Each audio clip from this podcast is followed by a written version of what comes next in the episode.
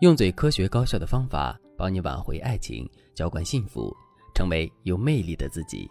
大家好，这里是飞哥说爱。我常常跟学员说，恋爱的过程就跟钓鱼的过程是一样的。钓鱼的第一步是制作诱饵，用来吸引鱼儿上钩；恋爱的第一步是打造我们自身的魅力，吸引男神来关注和喜欢我们。钓鱼的第二步是静心等待，并时刻注意观察鱼漂的动态，一直等到鱼儿上钩。恋爱的第一步拼的也是耐心，我们需要通过聊天互动的方式，逐渐建立我们和男人之间的联系感和舒适感，并努力营造出暧昧的气氛。钓鱼的第三步是在鱼儿咬钩之后快速的收线，最终把鱼儿钓上来。恋爱的第三步是在两个人聊得足够多了之后，通过线下约会和肢体升级的方式，最终确立两个人之间的关系。不过，钓鱼和恋爱还是有一点不同的。具体来说，就是钓鱼的过程难在第二步，也就是漫长的等待过程；可恋爱的过程却难在第三步，也就是把男人约出来的步骤。为什么我们在线上跟男神聊天很容易，可是把男人约出来却很难呢？这里面有两个主要的原因。第一个原因是线上聊天是一件低成本的事情，事实上，男神只需要动动手指头就可以跟我们进行互动。而且在整个过程中，男神还可以延迟回复或者随时终止两个人之间的聊天，这就保证了我们跟他的聊天绝对不会耽误他的正事。那既然如此，男人在线上跟我们聊天的概率自然会是非常大的。可是相比于线上的聊天来说，线下约会的成本却是要高出很多的。首先，男人需要为第一次约会付出很多的时间，在这期间他基本上做不了其他的事情。另外，从家里到约会的地点，这一路的舟车劳顿，再加上两个人在约会时，男人需要进行必要的应对，这就更需要耗费精力了。最后，两个人约会，男人总不能让我们掏钱吧？所以这里面还有金钱的成本。男人跟我们约会的成本这么高，那他当然会要求比较高的回报了。可是，如果我们对男人的吸引还不足以让他喜欢上我们，或者是不足以让他坚定的喜欢上我们的话，他可能就会先拒绝我们的邀约，然后再等等看。第二个原因是，线上聊天是一件暗示性不太强的互动，可线下的约会却是一件暗示性很强的事情。两个人在微信上聊天，或者是两个人频繁的在微信上聊天，这能说明什么呢？其实这什么都说明不了，因为好朋友之间可以这样，情侣之间可以这样，生意伙伴之间也可以这样。正是因为如此，男人在微信上跟我们聊天互动的时候，他内心的压力其实并不会很大，因为即使他最后发现自己并不喜欢我们，他也可以随时找到理由脱身。可是线下的约会却是一件暗示性比较强的互动，毕竟一男一女两个人并肩走在一起，一男一女单独去吃饭，一男一女一起去逛街，这都会给人一种两个人是情侣的感觉。另外，如果朋友或同事不小心看到两个人在一起约会，该怎么办呢？如果男人的心里不只有我们一个参考对象，还有别的参考对象，该怎么办呢？这些都会给男人造成很多的麻烦，所以在面对这样的互动的时候，男人势必会非常谨慎的。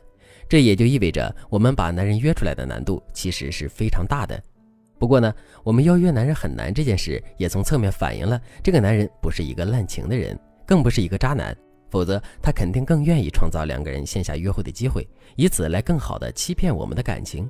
所以，针对这样的一个男人，我们的努力和坚持是更有意义的。那在这种情况下，有没有什么好的方法可以帮助我们更高概率的把男人约出来呢？方法当然是有的。下面我就来给大家分享一个特别实用的方法——阶梯式邀约法。当然了。除了这个方法之外，能够轻松邀约出男神的方法还有很多。如果你想对此有更多的了解和学习，可以添加微信文姬零五五，文姬的全拼零五五，来获取专业的指导。那什么是阶梯式邀约法呢？简而言之，就是我们不要想着一下子就把男神邀约出来，而是要像爬楼梯一样，一步步的把男神约出来。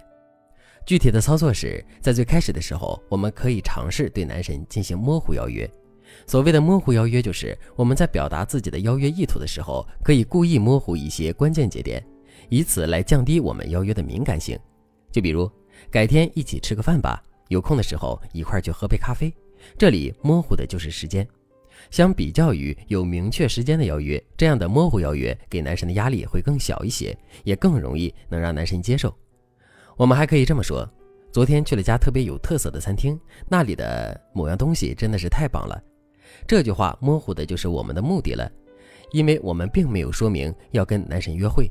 不过，尽管我们没有跟男神明说，但只要我们在描绘的时候绘声绘色的，就势必能激发起男神的兴趣。当然了，模糊邀约只是我们邀约男神的第一步，在这个阶段，我们要在一段时间之内多次对男神进行模糊邀约，但不要真的对男神发出明确的邀约请求。做好这一步之后，我们接下来要做的就是重提之前的邀约。比如，我们在一周前对男人说过一家餐厅，并对男人说改天去吃。那在一周之后，我们就可以再次提起那家餐厅。比如，我们可以对男神说：“你还记得我上次跟你说的那家餐厅吗？昨天我去吃了，味道还真是不错，有空一起去尝尝吧。”说完这句话之后，我们就要戛然而止，然后继续做自己的事情。等到再两周之后，我们就可以第三次对男神提起那家餐厅。然后对男神说：“我一直说改天一起吃饭，改天一起吃饭，可一直都没有兑现过。正好今天我看你也有空，咱们晚上去我经常给你提的那家餐厅坐坐吧。”前面我们已经跟男神提过三次了，那这次他肯定很难拒绝我们。而且在整个过程中，我们都没有暴露出对男人的需求感，而是一直以一种无需求的方式在诱导男人跟我们产生更多的互动，这对两个人之后的感情发展也是非常有利的。当然了。如果在邀约之前你已经暴露出了自己对男神的需求，这个时候也千万不用着急，你可以添加微信文姬零五五，文姬的全拼零五五来获取专业的指导。好了，今天的内容就到这里了，感谢您的收听。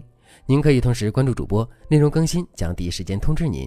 你也可以在评论区与我留言互动，每一条评论、每一次点赞、每一次分享都是对我最大的支持。